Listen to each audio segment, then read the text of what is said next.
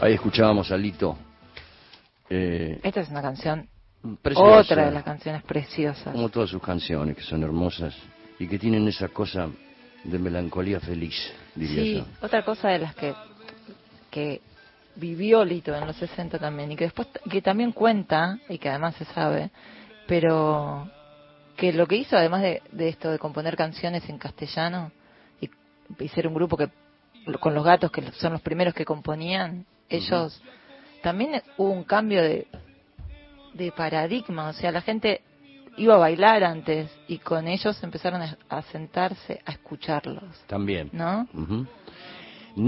Le- eh, lo que pasa es que el, el- empezó a haber una, mira, Y otra concepción del sonido también, como que... vamos, vamos, vamos, todas estas cosas las vamos a charlar con él. ¿Está Lito? ¿Lo tenemos a Lito ahí? Hola. Hola, hola. Lito querido, Ah, ¿cómo te va? ¿cómo, estás? Qué, al- Hola. Qué alegría, qué placer que estés con nosotros Bueno, los saludo, ¿cómo están? y podamos charlar.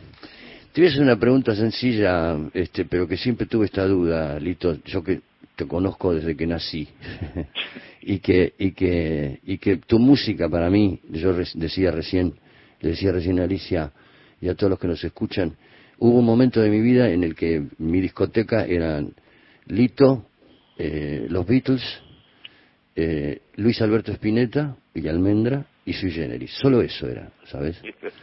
y que yo, yo tenía como una especie de repertorio juvenil cuando iba al colegio y había cuatro o cinco canciones siempre tuyas, las que me salían porque las otras me parecían muy difíciles en ese momento. Quiero, pre- quiero preguntarte, eh, ¿cuántos discos grabaste? es una duda que tenemos.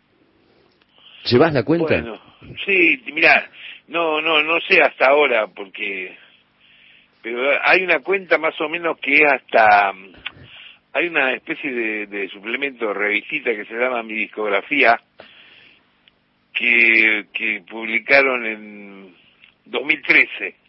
Ajá.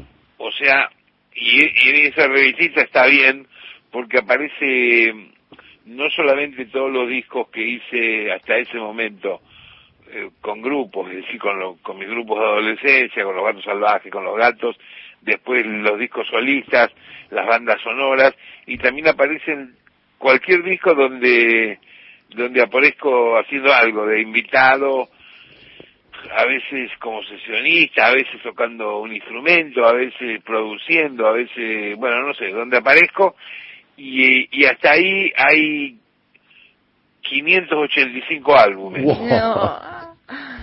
¿Qué, Hasta eso de hace, del 2013, ¿no? Qué barbaridad, Y 500 después, bueno, bueno, yo lo que pasa que también este soy muy muy movedizo, este me gusta.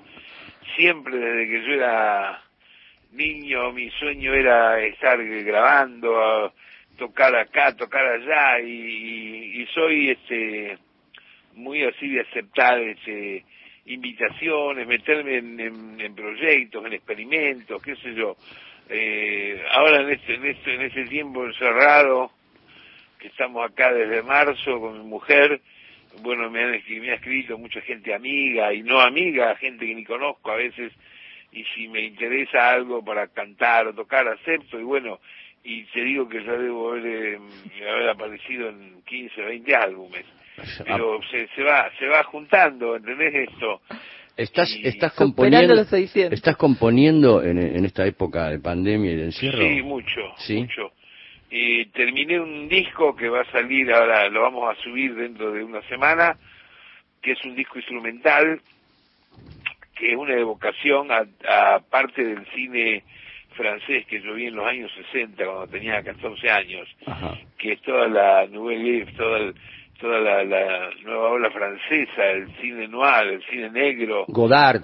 eh, Godard, Truffaut, Resnais, Jesuat, toda esa gente, Ajá. entonces empecé a escribir este can- músicas instrumentales dedicadas a alguna de las de las películas, ¿no?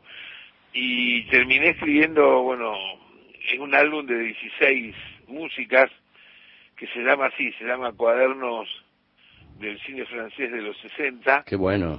y y bueno y eso es otro. A veces me hago también me armo pretextos ni que hablar cuando es música instrumental porque la música instrumental fluye mucho y y solo hace falta para mí es la motivación de evocar algo, de hacerlo dedicado a alguien o, o alguna situación que a veces es algo personal de uno y, y bueno, y, y, pianto para el lado que sea, puedo aparecer ahí con, con no sé, con música ¿Y cómo, de otro país. cómo fue el proceso para hacer estas, estas canciones? Porque es, es muy, muy interesante y muy original sentarse a componer eh, a raíz de una película y no para la película. Esto, Ah, eh, sí, esto- sí, esto- sí, no, hay que hacer una diferenciación ahí para que la gente lo entienda. Claro. es, es evocar una película que te ha gustado Es y hacerle una la música. película, Sí, sí. ¿Y cómo- Porque cómo fue eso? ¿Cómo fue ese Todas estas películas, Mm. que además las tengo a las películas, este, son películas del año 60 al 64 y por supuesto tienen música las películas Claro, claro. De, de Michel Legrand, de Claro. Antoine Duhamel, de tipos así. Eh, pero no, yo no hago este de, siquiera eh, una copia del sonido No, ni no, de la no, música ni claro. nada. Hago de lo que me ha- de lo que a mí me llegó, porque para nosotros fue un, un muy influenciable toda la época esa del cine francés de los 60 que coincide y termina finalmente con el mayo Con el mayo francés, claro. y que claro. también tiene que ver con el movimiento en Estados Unidos de eh, el hippie Con los beatniks con los también. Beatles y los Beatles y con los, Beatniks y los Beatles además, en también, claro. Inglaterra Claro, claro. Todo coincide generacionalmente. Entonces, en ese caso, ¿qué pasa con el cine francés? Eh, las películas, si la ve alguien que no sabe todo esto que estamos charlando y qué sé yo qué, de pronto ve que son, no sé, suponte una, una de Godard, que se llama Banda Aparte, que es del 64, y, y ve que en toda la película andan dos flaquitos con una mina muy linda, que es eh, Ana Karina, Ajá. la actriz que era la, la preferida en esa época de, de. Jean-Luc Godard. Mm. Y andan toda la película de aquí para allá haciendo monerías por, eh, por, eh, por eh, París, por el centro, por el barrio latino, y hacen algunas cosas incoherentes, otras no, eh, están leyendo eh, libros y hacen citas de poesía del surrealismo y no sé qué, y parece algo inconexo. Pero para nosotros era muy importante porque eso era un ejemplo de de un alguien de nuestra generación que hacía algo una transgresión Claro. en una época donde también coincidía la inconformidad del adolescente con con la generación anterior, con los mayores y la crítica por qué pensás, cómo te vestís, qué haces, qué hablas, qué mirás, qué comés y todo eso. Así que para nosotros eran eh, como como ejemplo, como héroes los tipos. Yo creo además, yo, yo creo además que esa eh, esa época marcó realmente un quiebre este generacional y a partir de ahí, la- yo digo hoy en día ese quiebre generacional no es tan pronunciado. Por eso digo que el- el- lo pienso lo mismo que vos. Esa década, la década del 60, fue determinante en la estética, en el arte, en la cultura Claro. y, y, y cambió para siempre la forma de ver todo, porque, a ver, yo digo esto, voy a ver un ejemplo personal, digamos. Mi hija, que tiene 20 años, ¿no? Sí. Escucha casi la misma música que escuchaba yo cuando tenía 20 años y también escucha su música, digamos, no hay esa, esa Claro. brecha generacional. En la época que vos estás hablando, los mayores, como decís vos, era un quiebre absoluto que vos usaras el pelo largo, que te vistieras de esa manera. Todo era, todo era una discusión, claro, Claro, claro. Sí, sí, sí, bueno. Y además, bueno, también hay, no es solamente el tema eh, estética y esto, sino que eh, no es que no quiero que quedar clavado en, en que aquella época y no no soy de los que de que dicen aquella época fue mejor No, no, esto ni claro. lo otro no para nada soy eso estoy siempre interesado en la evolución en el futuro en todo pero tengo que reconocer, darme cuenta de que lo- los cambios evolutivos que hay, especialmente con el arte y con cuestiones sociales, socioculturales, eh, para nada suceden todos los años ni cada cinco años. Suceden en épocas. Hay una época clave hasta que después pasan 50, 60, 80 o no sé cuántos años y viene otro cambio. Me estoy refiriendo de un cambio así que sea enorme. Sí. Por eso pienso de que lo que sucedió con música y con cine y con una cantidad de conceptos y también de política entre la juventud en los 60 no volvió a ocurrir ni en el 70 ni en el 80, ni- no volvió a ocurrir igual, quiero decir. No. Claro que cada cada nueva generación tiene su década, tiene su adolescencia y tiene todo. Este, pero no es verdad de que todos los años, porque no hay una obligación de que suceda eso. Entonces, cuando hay un montón de gente hoy en día que quiere dedicarse a alguna profesión y empieza a mirar atrás, porque tiene que hacerlo para cultivarse, para tener reconocimiento, empieza a mirar cosas de atrás y encuentra una cantidad de cosas que le son simpáticas y ahí es donde se termina la, división de cronología, la división de las edades. Por eso a veces me encuentro pibes que tienen veintipico de años y saben un montón de esas cosas que estoy hablando y parece que tienen 70, 80 años. Sí, totalmente. Y otras veces me encuentro tipos de 80 años que son unos pavotes, que no, tienen idea saben nada. Sí, sí, sí. Este... No es tan, no es tan este rígido el tema calendario, ¿no? No, eh, estaba, leí tu libro, lo leímos los dos, Alicia está acá conmigo, que después van, a charlar.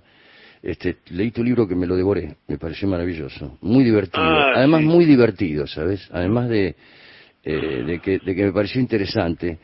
Y hay una flota en todo el libro, la sensación de, em, por lo menos a mí me pegó eso, pues yo soy un músico independiente, yo la, remo desde hace muchos años, tratando de hacer mi música y de que, de que mi música se pueda editar de forma independiente, prescindiendo de, de toda la, maquinaria que tiene una compañía discográfica grande. Y bueno, vos, es, hubo varios capítulos en los que yo leí eso y en los que aprendí de vos eh, esa independencia y me admiré de eso. Eh, me, me, parece me parece interesante que lo charlemos eso. Porque en un momento en un momento del libro no lo, no lo puedo no puedo recordar las palabras exactas, pero en un momento del libro vos decís de qué se trata el éxito en realidad, ¿no?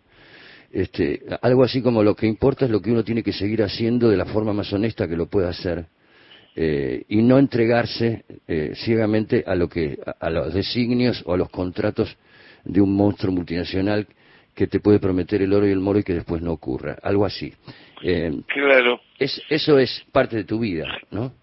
Sí, sí, porque a mí me parece que para alguien que se dedica al arte, o mejor dicho, para alguien que se dedica a lo que se dedica, cualquiera sea su profesión, a mí me parece que la función de existir en el planeta para cualquier persona es hacer algo que ame, que sea su vocación y que le guste. Mm. Eh, es imposible que todo el planeta viva de lo que le guste. Ese es uno de los grandes problemas de la humanidad. Millones y millones de personas y la mayoría no trabajan de algo que les gusta. Bueno, esa es otra cuestión que tendrá su, su discusión político-social con quien corresponda. Pero hablando concretamente de la música, del cine, del, arte, eh, para mí, si vos no te dedicas a hacer lo que vos querés, lo que vos te gusta, la verdad que no tiene mucho sentido dedicarse a esto. Porque dedicarse a esto, poniéndose a las órdenes de todo una, un aparato que, que hay, que está originado y que su nacimiento ha sido para desarrollar el negocio de algo que vos creás, la verdad que no me parece para nada interesante, por más promesa que haya de que vas a ser famoso y que vas a ser millonario. Y además los resultados no son exactos.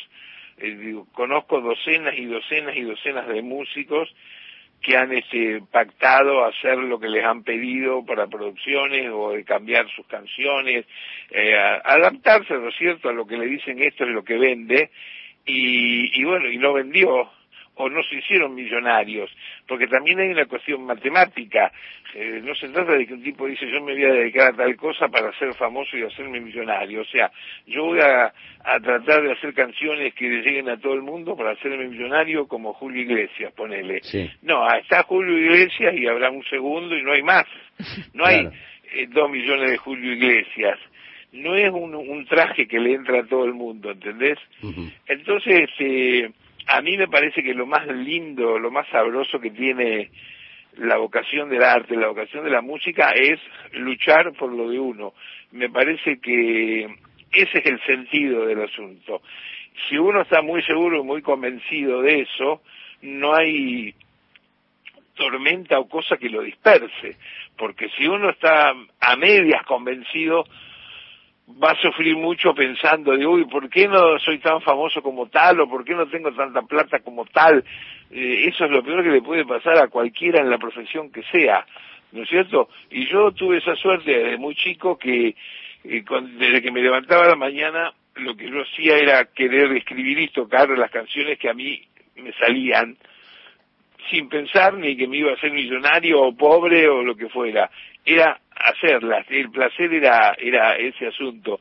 Y eso, gracias a Dios, lo tengo tan metido como vocación desde chico que lo hago hasta ahora cada mañana que me levanto. Ya lo tengo incorporado en mi vida, ¿me entendés? Tuve la suerte además que, bueno, que tuve muchos éxitos y cosas dentro de la profesión y eso me estabilizó más todavía. Pero si no los hubiera tenido, igual hubiera continuado, digo, oh. haciendo esto, porque creo que esa es la, la función que tiene esto, no hay otra. ¿Y cómo sobrellevaste los momentos en los que económicamente no te iba bien y te costaba vivir de la música, por ejemplo? Bueno, primero una época tenía alumnos. Hoy nos reíamos porque estuve hablando con César Franov, un gran músico que tenemos, sí, César Franov, lo compositor. Lo conozco. Claro, y estamos grabando un disco en cuarteto que va a salir dentro de un par de meses también de música instrumental con cosas bastante bastante así lindas que nos gustan eh, armónicamente y eso y, y justo el, el momento que lo llamé estaba atendiendo unos alumnos y yo le decía, uy, hoy te interrumpí, digo, claro, me olvidé que también los sábados uno cuando da clases sin alumnos, porque yo en la época que tuve alumnos, tenían, eran individuales los alumnos, yo no creía que se podía hacer una clase con muchos. Y tenía 56. ¡Wow! ¿Y qué les dabas? Claro, además yo hablo como un loro. ¿Clases de piano dabas, Lito? Daba clases de, guitarra y, de, escribir canciones. Ah, qué bueno. Eso era, o sea que la, el, el, curso, si se le podía llamar, que pasaban por, por lugares de, ok, cómo es la armonía, cómo se llaman los acordes, cómo se llama como el otro, pero era a partir de lo que me mostraba el tipo que venía a anotarse. Quiero decir... Qué, genial. qué bueno, qué genial. Claro, venía un tipo y me decía, mira, yo escribí estas canciones. Y yo agarraba y le decía, suponte, bueno, esa, esa tirala porque es parecida a tal cosa. Esto, no escuché más eso porque te va a hacer daño. Eso así. Esto está extraordinario y es tu onda, seguí por acá.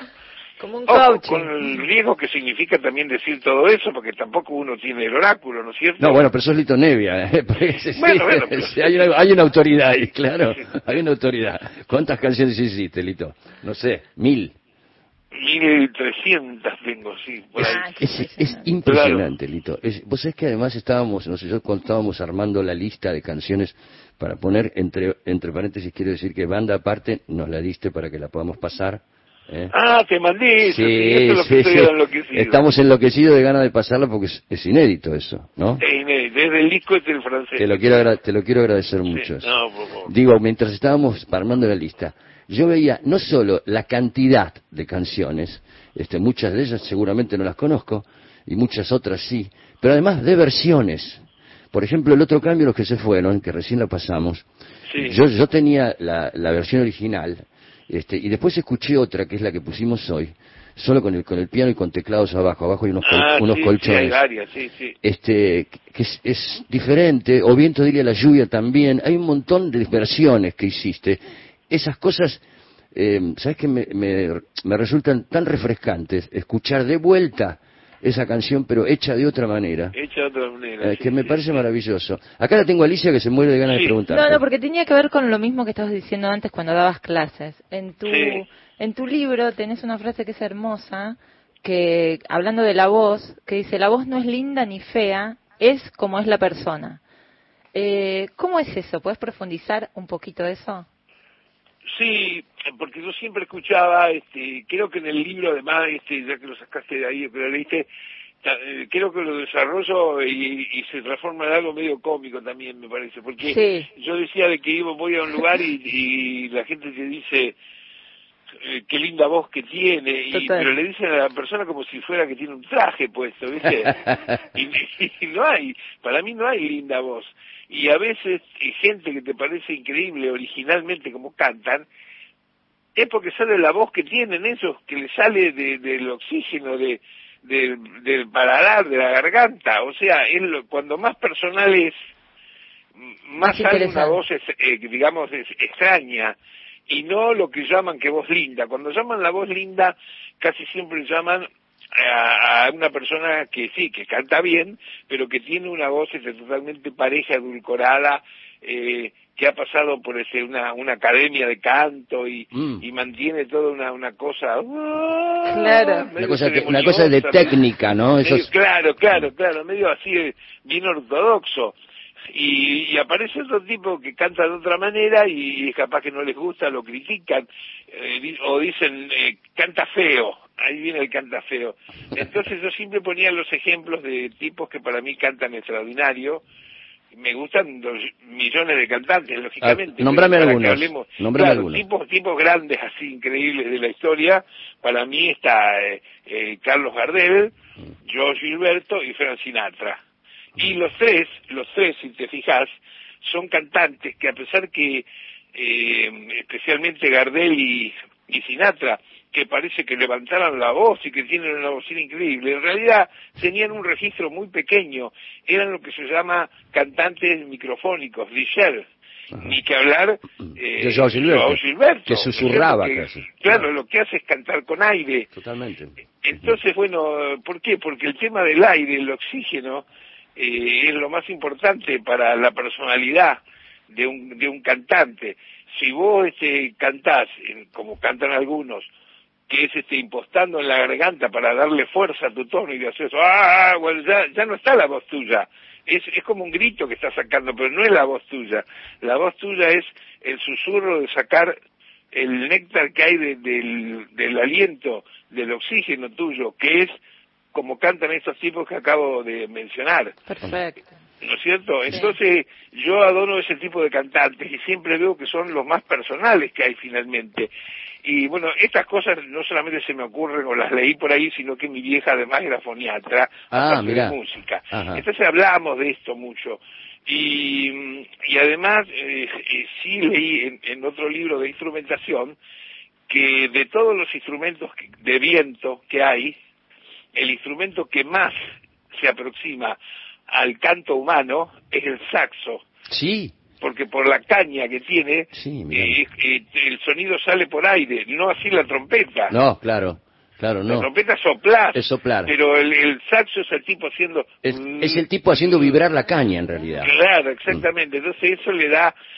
Cuando aparece un tipo que toca, no, no hablemos Coltrane, qué sé yo, un tipo, yo Coltrane, un tipo así, eh, te, te mata, porque es como te está cantando en el oído el tipo, claro, Claro, claro, Y eso era mi, mi cuestión. Y y además yo lo, contaba eso en el libro así como una anécdota, claro, este tirando abajo el mito este porque me la he pasado escuchando y escucho muchas veces en lugares que se refieren a tal o cual cantante a algo que a mí no me mueve un pelo y dicen qué voz que tiene eh, se refieren como si fuera un luchador, un boxeador el cantante.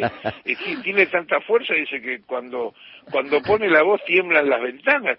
¿Y qué, qué, tiene que ver? ¿Qué virtud es esa, no? ¿Qué, importa eso, no?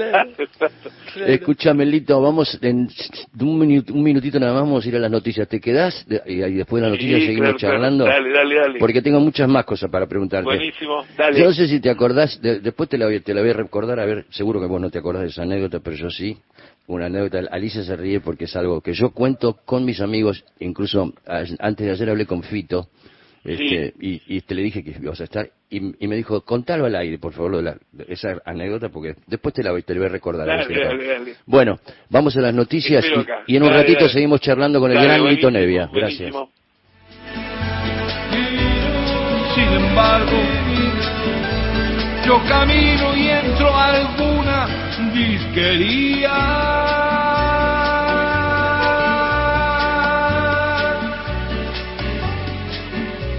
Me sorprendo y me escapo a mi guarida con mi amada.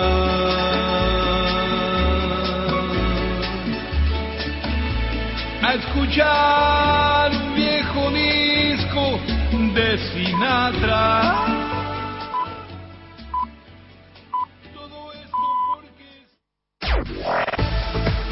Nacional Noticias.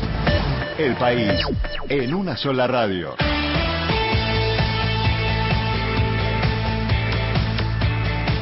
Seis de la tarde. Para que la pobreza baje necesitamos inversión privada y crecimiento económico.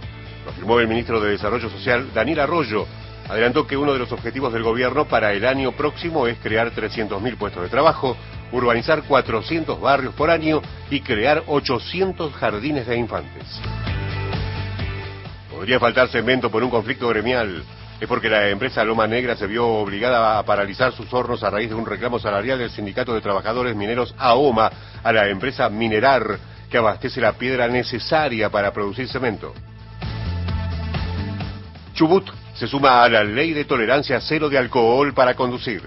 La provincia del Chubut es la novena provincia en todo el territorio nacional en aprobar la ley de tolerancia cero al alcohol en los conductores. El director de la Agencia de Seguridad Vial, Leonardo Das Neves, destacó que la legislatura haya aprobado esta norma. La idea es un cambio cultural, no es que de, de 0 a 0,50 hay personas que ponen en peligro su integridad física. Lo que pasa es que teniendo el límite de 0,50, la gente luego termina consumiendo más de lo que tiene que consumir y ahí siguen los problemas. Entonces lo venimos hablando dentro del Consejo Federal, los 24 distritos de la nación. Hoy Chubut es la novena provincia que ya tiene tolerancia cero en su territorio. Raúl Carelo, Radio Nacional, Esquel.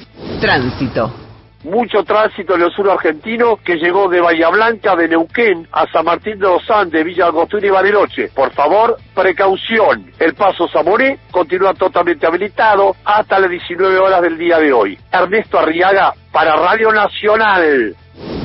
Datos del tiempo. En esta nueva hora entre Leu, Chubut, cielo algo nublado, temperatura 28 grados 4, humedad 20%, en tanto Capital Federal y aledaño, cielo despejado, temperatura 20 grados 3, humedad 48%. Informó la radio pública en todo el país.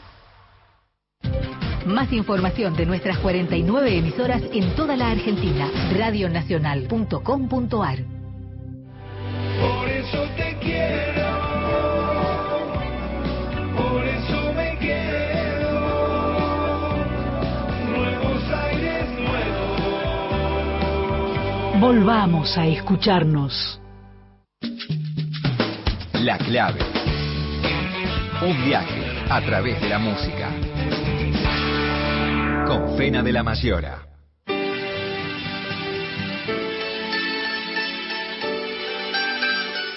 Bueno, seguimos charlando con Lito Nevia, dándonos este lujo que nos damos, podemos hacerlo. Por suerte nosotros que tampoco estamos atados a la mainstream eh, y que somos muy independientes también y nos podemos dar el lujo de pasar una hora entera de Lito Nevia. Qué felicidad. Lito, ¿estás, Lito, ¿estás ahí todavía? Sí, claro, claro. Bueno, eh, yo te, te, te, decía una, una anécdota que este, yo iba, yo hace unos muchos años, en el 2002, este, en el 2001 fui a vivir a Madrid y una noche, creo que fue marzo, creo que fue marzo del 2002 o algo así, una noche bastante de otoño, y medio lluviosa, yo salía de la casa de un amigo a las 2 de la mañana, no me acuerdo exactamente el barrio, creo que el barrio era, era Chueca o algo así, creo que era Chueca el barrio, una vereda peatonal, y venía con mi amigo, bastante entonados veníamos, habíamos tomado unos vinos, este, y veníamos cantando la balsa nos pusimos melancólicos argentinos y nos pusimos a cantar la balsa. Y, a dos cuadras se veían dos personas que venían, una mujer y un hombre, y mi amigo me dice, ahí viene Lito Nevia. Y yo le dije, vos estamos en pedo, sí, estamos en, estamos en pedo. No, es Lito Nevia, dijo él. Y se venías, te venías acercando vos con tu mujer y eras vos. Sí, sí, sí. Vos no sé si te acuerdas de eso. Yo fue como una aparición para mí.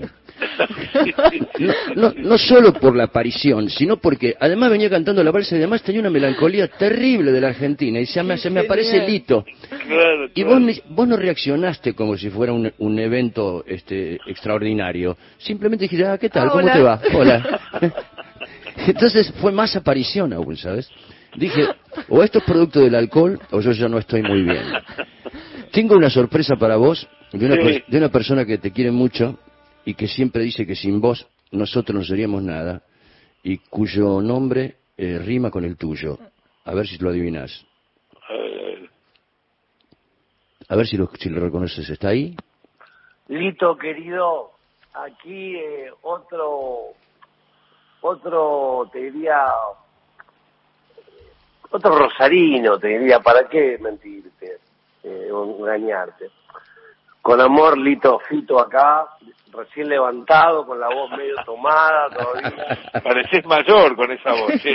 Claro, claro. Muy bien, muy bien. ¿Qué haces, querido? Bien. Y nada, me contaron que ibas a estar allí, quería darte un abrazo y volver a decirte lo de siempre.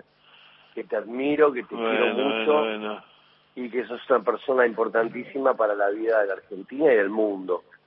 Y, Qué hermoso. y nada, y que todavía eh, tus, tus esquirlas eh, siguen eh, haciendo efecto en, en millones de músicos eh, y eso es muy hermoso verlo, ¿no? Eh, tu- la, la transmisión de tu amor y tu genio a través del tiempo, ¿no?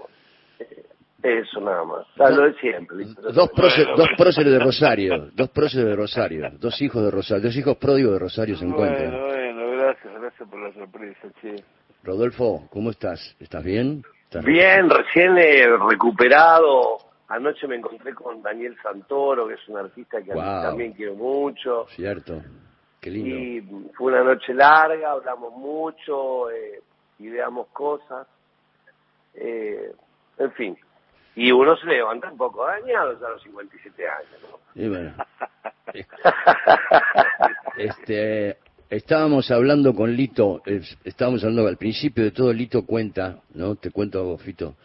Este, yo le pregunto, una pregunta así sencilla, pero que todos nos preguntamos siempre, ¿cuántos discos hiciste? Y él dice que hasta el 2013 habían hecho una contabilidad, de o una, o habían co- contabilizado sus colaboraciones, sus discos y todos los lugares donde él apareció, eran 585, hasta el 2013. Sí, claro, claro, se tiene una obra inmensa. Qué obra, ¿no? Qué obra monumental, ¿no? Aparte, Lito tiene también la- no solamente su tarea de, autor y compositor y cantante, sino eh, su labor como, como dueño de un sello importantísimo que ha grabado y recuperado incluso eh, joyas de la música argentina. Entonces también eso es, es otra labor que a lo mejor eh, es más silenciosa, pero que seguramente le debe llevar un montón de tiempo, ¿no? Eh, es, un- es un- una suerte de, de antropólogo contemporáneo, Lito, de Cierto. nuestra propia música, ¿no? ¿Cómo es eso, Lito? Contame, contame cómo va el sello y cómo... Bueno, el sello va bien porque ya, este, imagínate que tuvo sus momentos de, como cualquier sello independiente, en cualquier lado y especialmente en nuestro país, tuvo su su momento que parecía que nos íbamos al bombo con el aquel 2001, no sé cuánto, bueno, es, es bastante difícil, pero no volvemos a que cuando haces una cosa que te llama de vocación, que te llena de corazón, este, lo, lo haces, no hay nada, no, no, no es mentira, no te puedes estar quejando, ¿cómo te va? ¿Te va bien? Entonces, sí, hay momentos que tenés este problemas económicos, ¿no es cierto? Tuvimos en el comienzo momentos que eran bravos, pero no te olvides que Melopea ahora está entrando en su año 32 Impresionante. y tenemos un catálogo de más de 600 álbumes. Seguimos con nuestra mentalidad, diría casi eh, eh, anárquica, es decir, sale un disco y el disco queda ahí. Es decir, acá no hay eh, de promo ni publicidad ni nada, no el, el poco dinero que hay o mucho según el momento es para ponerlo en la grabación de los discos y la edición. Después lo demás eh, el destino tiene que ayudar a que se desarrolle ese disco y la gente se tiene que mover a buscarlo. Especialmente yo digo este, en días como hoy que tenés un, una cosa que no existía antes, que tenés internet, que es útil para un montón de cosas, pero también es medio envolante para otras. Hay que mover un poco la cabeza, no hay que usar la cabeza solo para peinarse, ¿no? Entonces, digo, si vos querés encontrar ahí, me dice, ¿cómo ves la música de ahora? Yo digo, nunca en la vida, nunca desde que yo nací, hubo tanta música buena en el mundo como hay hoy en día en el planeta, nunca. El, el único problema que hay es que solamente la gente masivamente escucha ocho o nueve canciones por mes. Cierto. No escuchan la música, el arte, todo lo que se ha hecho y lo que se hace, pero en todos los lugares hay música impresionante de tipos nuevos, jóvenes, grandes, viejos, hay de todo, hay de todo. Hay mucha información también, eh, José, sobre Claro, claro, pero a veces, viste, no hay, no, hay gente que no, por ejemplo, a mí, yo tengo muchos discos porque soy loco también de coleccionismo y ese tipo de cosas. Tengo más de 20.000 álbumes en mi casa, ¿no? Ok. Y a veces hablo y menciono de cosas y viene un tipo y me dice, "Uy, pero dice, ¿dónde encontraste eso y de dónde lo escuchaste? Y yo no lo saqué de ningún otro planeta, eso existe. Los discos que tengo los compré. Hay que moverse un poco nada más, ¿viste? Claro. Hay que, porque si no te quiero decir, eh, nos acostumbramos a lo mejor a un, a un tipo de vida donde solamente vas a leer los ocho o nueve libros bestseller de las de las compañías lógicamente más grandes editorialistas, vas a escuchar los discos más difundidos elegidos de las tres grandes empresas de la discográfica del mundo y con el cine pasa exactamente lo mismo. Vos fijate que si vos querés encontrar cosas buenas de arte que está lleno, tenés que ir a la producción independiente.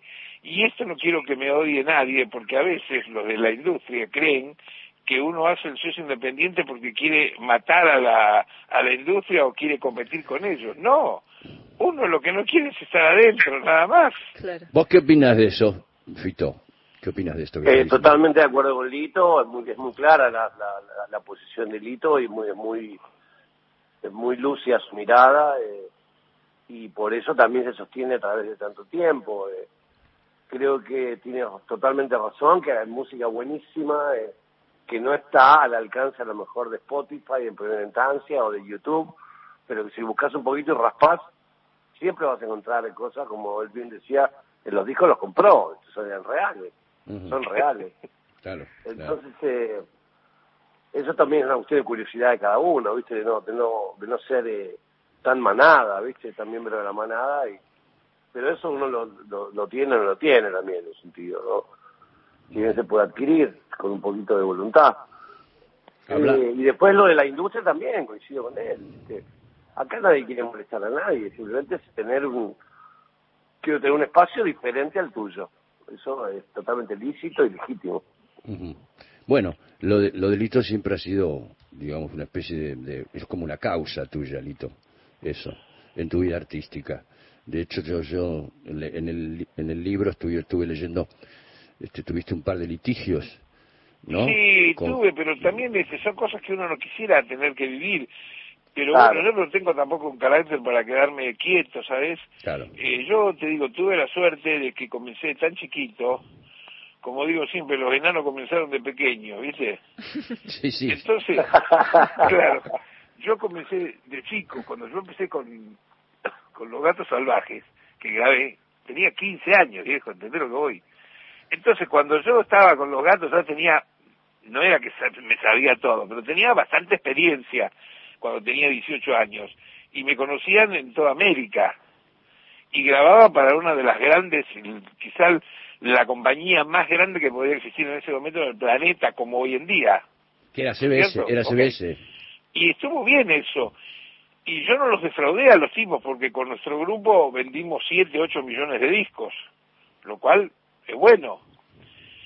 Pero bueno, de que la- cada quien tiene su mentalidad. Yo después nunca más me pude llevar bien con ninguna de esta gente. Siempre me llamó la atención. ¿Sabes por qué? Porque si vos tenés un tipo que te vende 7, 8 millones de discos, ¿por qué después no lo invitas a tomar un café o algo, no es cierto? Sí, Bueno, parece que es un enemigo tuyo el tipo. Y yo soy un tipo que adora lo, lo que lo que hago y me dedico y soy muy laburador y qué sé yo qué. Entonces, yo insistí mucho tiempo con ese sistema que además a mí me hizo muy famoso y me protegió y me sirvió en ese primer peldaño de mi vida, de mi carrera. Pero cuando ya llegué que estaba por cumplir los 30 años y vi que se repetía el mismo tipo de enfrentamiento, no, no, que el tema no, que no dure más de tres minutos, no, que acá no le pongas tal cosa, no, cambiame ese acorde, Ahora- anda a cagar, ¿cómo voy a hacer eso? Ahora yo, yo digo, yo digo, después de haber vendido 7 millones de discos y todo esto que vos decís, ¿se atrevían a decirte, a vos Fito no te pasa eso, pues si te pasa eso yo te conozco, y vos le, le, le partís un bate en la cabeza al No, tipo? yo creo que el que tuvo que vivir esas situaciones de mierda fue Lito. Eh, por lo menos yo llegué en otro en otros años más adelante y conmigo eh, fue una charla muy corta, me acuerdo con la gente de la EMI. Eh, mirá, lo que quieran, firmé un contrato leonino, Lito los debe conocer bien. Eh, y lo único que pedí fue que no- lo que no negociaba era que, que toquen una sola nota de la música. Y eso se, se cumplió siempre. Y creo que ahí también radica parte de la independencia de, real de, de un artista también, ¿no? Eh, poder hacer la obra que, que desea, ¿no? Que quiere contra, bueno, estas estas animaladas que contaba Lito, ¿no? Estas, estas estos intentos de intervenciones eh, que son eh, muy obscenos, ¿no? Hay, hay una reacción de, de Lito que sí, que te la preguntamos, Lito, si es cierto que te propusieron incluir una de tus canciones en la serie de Breaking Bad y lo rechazaste por estar así en litigio con la editorial, con Warner Sí, Chappell. por eso, por eso y también por lo que me querían pagar. Ah, pero, bárbaro. O sea, no, ¿cómo va a pagar eso? Y sabes lo que me decían, me decían, pero mira que te vas a hacer famoso en Estados Unidos. Y yo le digo, ¿y para qué me ¿Qué quiero hacer famoso en? Estados Unidos si yo soy famoso en mi país? Ya estoy feliz acá. pero escúchame, el- el- el- ¿qué canción era? Tengo curiosidad ahora por Esa saber. era Viento de la lluvia. Pinto de la lluvia, que, la tenemos en la lista de hoy, ¿eh? Claro, Viento de la lluvia. Este, pero te quiero decir, además no es solamente ni lo que te paguen o no, digo, es, es el trato. Eh, parece que vos por escribir las canciones sos culpable, viejo. Parece que sos un, un criminal. Está mal eso. Te- Tendrían que, que saber un poquito algunos tipos. No sé, no estoy generalizando, guarda. Hay y, y debe haber que yo no conozco un montón de gente piola, pero este no, no puede ser, viste, no puede ser, digo. Eh, yo eh, he charlado a veces con algunos tipos que dicen unas cosas que son unas barbaridades. Eh, tipos que la una vez me encontré uno que me dijo, escuché el último disco de Johnny Mitchell y me da lástima, me da pena verla como está. ¿Cómo? ¿Quién te dijo esa barbaridad? no Por importa, Dios. si lo digo va a quedar muy mal. No, no, pero eso es, eso es una, es una blasfemia, eso. ¿Entendés? ¿Por qué? Porque, porque no logra vender como vende Shakira. No, Bueno, pero ¿cómo, cómo alguien puede pensar eso, no es cierto? no lo conozco, Y- si lo conozco ya me indigné, es terrible lo que me acabas de decir. Bueno, pero digo, este, y yo no estoy en contra de la opinión esta, a ver si nos entendemos. Digo, yo creo que yo soy de vivir, en- de saber vivir y aprender en un mundo donde se eh, coexiste Johnny Mitchell, Shakira, lo, lo que quieras, todo. ¿Está bien? Sí, sí, esta es una charla que tuvimos con Fito el otro día. ¿Te acordás, Fito, que vos decías lo mismo, no? Que, que, que tienen que convivir, con, convivir todos. ¿Te pueden gustar o no? Digo. Claro. Eh, ah. Bueno, de, de eso se trata. Se supone que eso es un, es un beneficio de- democrático. Exacto. Entonces, bueno, está bien. Una cosa no tiene que quitarle espacio a la otra. Esa es, esa es la balanza Claro. que siempre que está desbalanceada, digamos, generalmente también del lado de la industria, ¿no? En pos Claro, de, claro. de la obtención de rédito, por supuesto. Sí. Claro. Bueno, eh, amigos queridos, Lito querido, Fito querido, muchas gracias por esta charla maravillosa. Nosotros nos dimos unos lujazos este año y yo creo que este está en el, en, en el top uno, está este. Nosotros le debemos nuestra existencia a Lito Nevia. Es- exacto. Que lo sepa el mundo entero. Exacto, yo, yo eh, a- ayer te, anteayer te escribí, ¿te acordás Rodolfo que te escribí? Te puse, escuchando a Lito, si algo ha cambiado, eso es nosotros. ¿Y sabes por qué cambiamos nosotros? Por Lito, gracias a Dios, que está él ahí. Y Lito, nosotros... te quiero mucho, te mando un gran abrazo y te llamo antes de las fiestas. Dale, Dale, un beso grande, che, gracias por la nota. Gracias a los dos. Y basta de tantos elogios que me hacen sentir como si fuera Cristóbal Colón. Bueno, la- Un la- beso para todos. te, te digo, te digo más o menos, ¿eh? Te mando un abrazo, Lito querido, muchas gracias. Chao. Chao.